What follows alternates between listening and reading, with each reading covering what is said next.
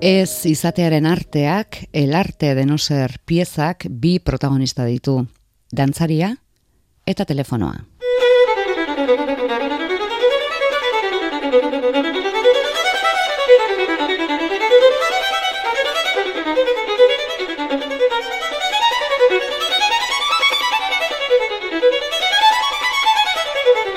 Ikusi ditugun irudi apurrengatik esan genezake dantzariak adina dantza egiten duela telefonoak ere. Telefonoari lotuta bizi da, soinean hile lodiko txamarra marroska badaraman dantzaria. Telefono eskuetan ez du arengandik apartatu nahi. Zilborresteak lotuko balitu bezala. Ha, ah, bueno, telefonoak badu zilborrestek izkurra, alegia ez da azken generazioko esmarta. Gorputza eta hitz egiteko dantzuteko zatia kable biribilez lotuak dituen horietakoa da. Gaur egun vintage katalogo batean agertzeko modukoa. Haren aurikularra haize errota balitz bezala astinduko du dantzariak eta bere burua ere bai. Begiratu egingo dio batzutan, harriduraz, ansiedadez bestetan, lastandu egingo du, edo beregandik apartatu, berriro bereganatu, kamisetaren azpian gordetzeraino. Maitasun gorroto hartu eman baten itxura guztia dauka. Harremana edo zein dela ere, menpeko da erabat, dantzaria.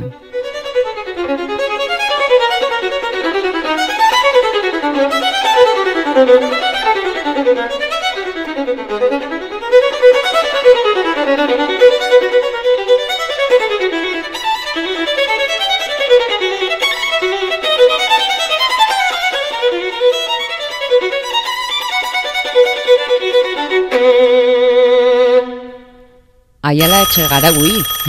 Ui, ui, ze susto. Erantzun. Hori da.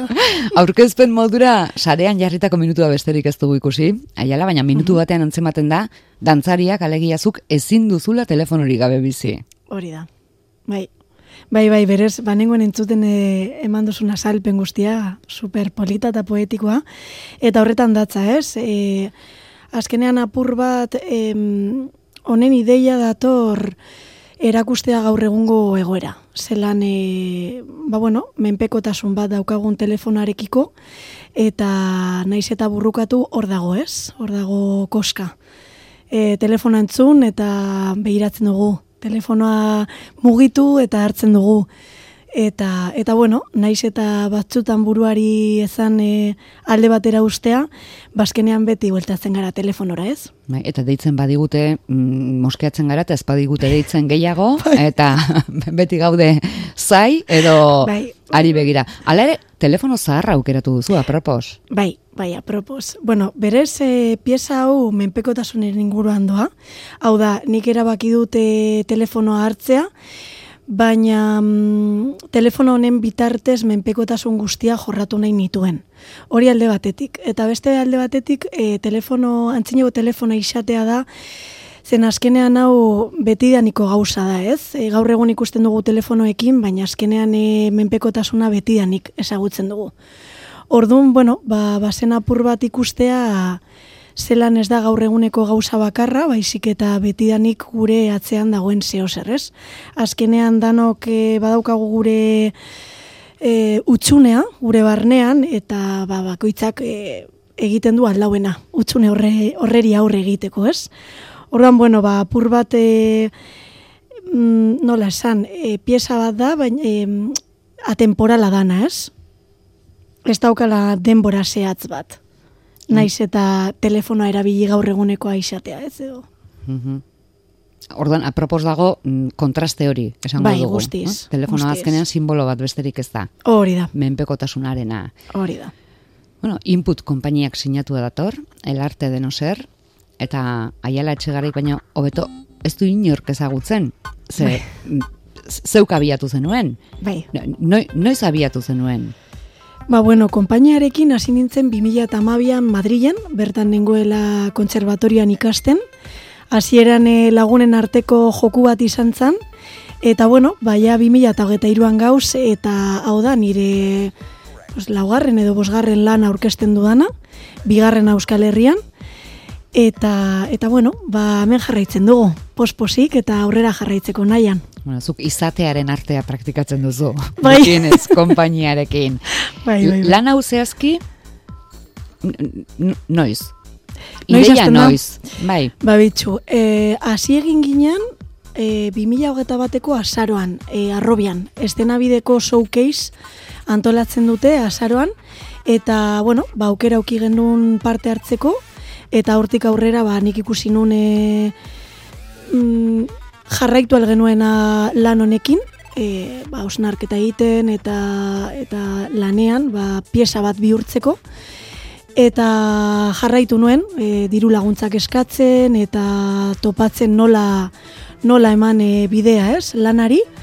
Eta bueno, ba hortikona e, lortu dut, lortu dut eta bueno, eta taldean lortu dugu baita, ez? Azkenean talde bat dago atzeti baita. Bai, ze zeurea da ideia, zeuk zuzendu duzu, baina ezin esan bakarrik egindako lana denik, izan duzu zuzendari laguntzaile bat. Hori da, eta bueno, zuzendari laguntzaile bat eta aktoreko laguntzaile bat baita, mugimendukoa, egia, zu- zer da akompainamentu aktorea?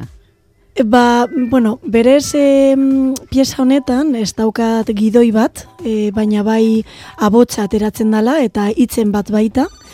Orduan, bueno, ba, interpretatzeko modua, ez? En azkenean ez da bakarrik dantza, baizik eta zuk esan duzu moduan elkar, elkarrizketa bat daukate mugi, e, bueno, telefonarekin, eta harremana baita badaukagu. Orduan, bueno, balde emozionala eta baita zelan jorratu, eh? ez bakarri mugimenduaren bitartez, baizik eta aurpegia, espresibitatea, eta, bueno, ba, dramaturgia mailan e, aritu gara baita, ez? Eta akompainamentu fisikoa zer da? Bueno, ba, e, naiz eta ni dantzaria izan, e, kasu honetan ik ez daukat aukerarik kanpotik ikusteko, bakarrik ikusten dut ikusten ditut bideoak, baina normalean beti noa... oso- zaila da. Horregatik, beti noa... Kanpo eh, begirada bat behar duzu ezin Hori da, bestean. hori da, beti noa bestea baino beranduago, ez? Orduan hitz egiten da, nik entzuten dut, eta gero arratzaldean entzaioa bukatzen danean, nik begiratze ditut bideoak, ba ikusteko zertan datza esan didatena, ez? Orduan, e, bueno, ba, garrantzitsua da kanpoko norbait egotea e, lana aurreratzeko, bestela oso geldua da. Azkenean zu bakarrik egitea guztia, ba, geldotzen ditu gauza asko. Gero jantziaz Naiera Hernandez arduratu da, eta soinu espazioaz entzuten ari garen doinu hau egin duen itziar madariaga bera. Bai, hori da. Hauek no, nola joan zaizkizu elkartzen? Jada lanarekin hasia zinela edo lenda biziko momentutik? Ba, erdia eta erdia. E, normalean lan bat hasten nazenean, e, beti da aukat buruan e, holan e, izenak eta norekin nahi dudan lan egin, edo baina egia da e, lana nola joan dan eraikitzen e, residentzien arabera eta agertzen ziren aukeren arabera, ba baita erdian e, ziurtatu ditut pertsonak baita, ez? Orduan esaten nuen, baina gero itxaron behar genuen ea e, diru laguntzan genituen e, lanarekin aurrera jarraitzeko. Orduan, bueno, ba bitartean joan gara hitz egiten, joan gara ikusten eta azkenean ba taldea sortu egin da. Zemat energia horretan, ez? Dantzaz Uf, aparteko bai, kontu horietan. Bai, bai, energia asko, bai, energia asko. energia asko, baina gero ikusita zelan doan lana eta zelan e, taldea funtzionatzen ari dan mm, merezita, guztiz. Emaitzarekin gustora zaudetelako. Bai. Gauza bat, izenburua, Bai, el arte de no ser, zer da, Bai. em- menpekotasunean biziz gero ezin litekelako izan, ez izatea delako, Bai, hortik datza, bai. Hortik, bai, e, ideia esan apur bat, bueno, e, lan honen aurretik, beste lan bat egin nun, imperfectas izenekoa, eta justo kontrakoa erakusten zuen, ez? Zelan, e, nola estaltzen dugun gure izateko era. Eta, eta oingoan nahi nuen kontrakoa egin zelan iskutatzen gara, ez? Eta, mm, eta orduan ateatzea maskara hori edo, edo, edo zelan, e, zenolako pertsonaiak asmatzen ditugun, ba, gure izateko era guztiz ez erakusteko, ez? Eta azkenean, ba, menpekotasunak e, adierazten zuen hori gehien bat. Et, eta artea, izenburua, Artea. zer da zuk erantzten diozuna? Bai, ba, bai. ba, hola ikusita, e, ba, bai, bitxu. Erosten dizut. Kontazen ezak hitzez, nola, nola joan den eraikiz zure lana? E, wow, eske, bai, azkenean zaila da. Bai. Mugimendu egin alko nuke. E, itzegaz, ba, zelan joan dan eraikitzen. Adibez, bai. ez dakit, sentimentu bat irudikatu eta ura, ura mugimendu bihurtuz eta haiek apuntatuz, e- edo ez derrigorrez Mm. mugimendu bat egin ez da gero sentimentua erantziz. Esango nuke alrebez, e, lehengo aukera. E, sentimendua lehengo kokatu eta identifikatu, horrekin hasi sorkuntza egiten, eta oin e, gaudela prozesuaren erdian, bueno, ja erdia bukatuta, e, alrebez, e, sentimendua ja topatuta eta mugimendua aterata, oin mugimenduan murgildu gara asko, eta sentimendua ja konfiantza aukagu bertan dagoela, e, bai dramaturgian eta bai e, kontatzen danarekin, eta sartu egin gara mugimenduarekin. Zuk zeri ematen diozu lehentasuna? Ze oso dantza, oso mugimendu bortitzez mugitzen zara. Ez? Dantza egiteko modu jakin bada. Osa, ikusi dugun bai. minutu horretan nekatuta bukatu dugu guk. Bai. Ez zuk. guk. Hori entrenatzen da, eh? Esan beharra daukat. E, bai, a ber, e, egia da, ikusi duzuen tiserra dela egin genuen lehena. Hori da e, amabos minututako pieza bat. Gaur egun berrogeta bos minututakoa da. Egia da oso oso fisikoa dela, ni berez nire proposamen guztiak oso fisikoak dira. Eta egia da entrenamendu handia dagoela etzetik. Baina... Mm, Dantzari bakarra izan da, gainera. Bai, bai, bai, bai. Baina, bueno, ez pentsa, azkenean baita pieza eginda, berrogeta bos minutakoa lortzen duzuna da melodia baten atzekoa sortzea mugimenduarekin, ez? Orduan bere gora berak ditu, eta... Bai, ez da intensidade gogorreko hasieratik amaierara. Ez, ez, ez, ez, ez, ez, zeren, ez, bueno, ez, eta bai, osea dinot, e, azkenean baita nire ustez meditazio bata, ez? Bidai bat egiten duzunean, ba, baso asko katzen noiz igo, noiz, noiz geitzi, noiz egon, eta eta bueno, ba txiri txiri basoaz baita gorputza entrenatzen. Ordun oso fisikoa da, oso potentea da, baina Teknikoki zaila da egiten duzuna? Bai. Bai. Bai, bai, bada, bada. Dantzari batentzat, esan ditut gainontzeko entzat argi dago baietz. Mm, bueno, e, dantzari batentzat nire ustez saiena da alde interpretatiboa. Zeren bai badauka hori, eh? ez da bakarrik teknika fisikoa, baizik eta baita baselan bidaiatu alde emozionalki, osea alde emozionaletik. Ordun, bueno, ba igual dantzari batek, dantzari guztiak e, ez daukate hori entrenatua. Ez dinot ezin dutela egin, baizik eta bai uste dala entrenatu, entrenatu behar dala. Eta, eta bueno, eta joan eraikitzen. Goitik hasten da edo behetik hasten da? Zelan goitik edo betik? Goitik alegia intensidade maila altutik. Eta, bai. Mm, bai, eta gero lasaituz doa, gero ez, berrez igotzeko, edo... Ez, e, denbora guztian hasten da puntu batetik eta igotzen da goraino eta jaisten da. Igotzen da goraino eta jaisten da. Igotzen da goraino eta jaisten da. Baina, bueno, nire ustez hori da, menbekotasuna baita ez. Osea, azkenean... E, horretan datza hasten da hasten da eta batean mm, se te va las manos, ¿no? Esaten da moduan eta berriro lasaitzen zara tipo, bueno, ja kontrolatzen du, kontrolatzen du ta bum, berriro egotzen da pilo bat eta hor hor datza, o sea, horretan datza baita norberarekiko guda. Zelan egin aurre horreri, ez? Hmm. Telefono zer moduz portatu da. Uf. Ze koprotagonista erabatekoa duzu. Ba bueno, hasierako entzaioetan kolpe handiak ematen zizkidan gorbutzean. Egia da moratuekin bokatzen nuela entzaio guztietan barrea baita egiten genituen, zeren saiatzen ginen gauzak egiten, baina karo, telefona nire kontran joan. Eta, eta bueno, ba, kuriosa izen da lan egitea objektu batekin, eta, eta bueno, oso, oso gogorra da, eta, eta pisatzen du pilo bat. Osea, hmm. fisiora joan naz ba, bastante baita.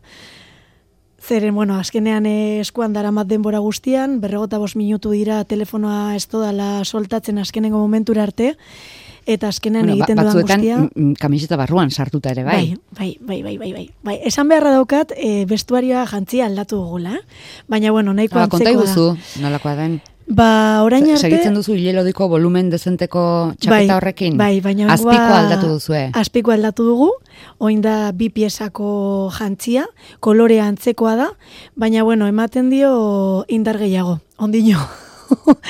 bai, e, fizikoki eta, ba, bueno, e, ez dakit beste, egia da ondino salantzetan gaudela, orduan utziko dut hor salantzetan, baina ideia da asal desberdinak sortzea, ez? Azkenean e, baita... Geruza desberdinak bazen ditu hori da, hori da, hori da. Orduan e, badaukagu zeo zer pentsatuta, baina ondino frogatu behar dugu.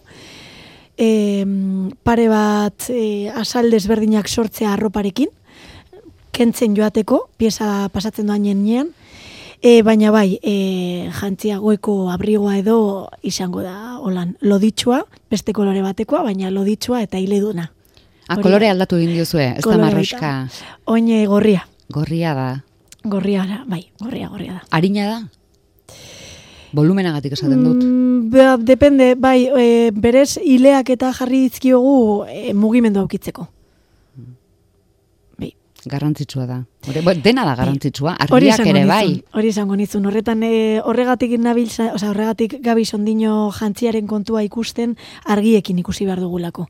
Zen azkenean bai kontu garela, konturatu garela, jantzia asko aldatu egiten dela mugimenduarekin, hori ja, logikoa da, baina gainera argiekin askoz gehiago.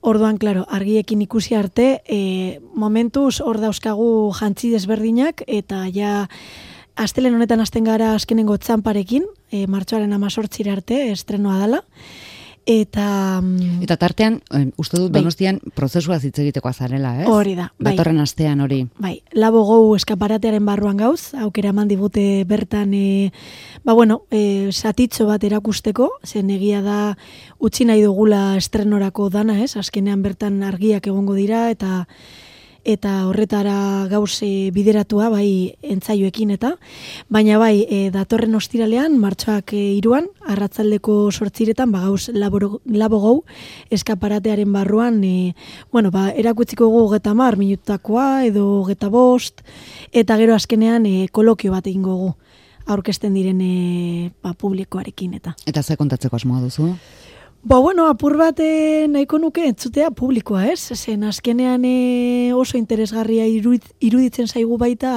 ikustea ze jasotzen dan.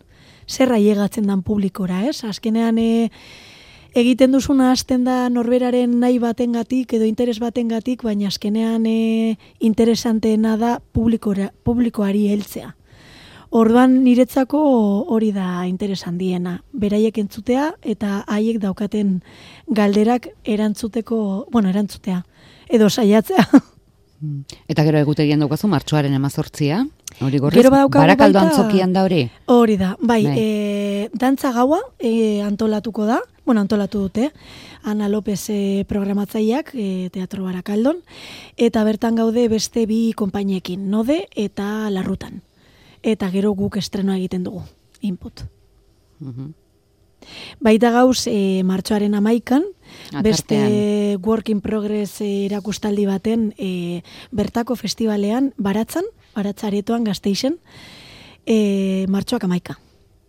Zer modu zer ematen da, hau, alegia, lan bat prestatzen aritu eta prestatzen ari zaren bitartean erakusten joatea, hori interesgarria da sortzaile bezala?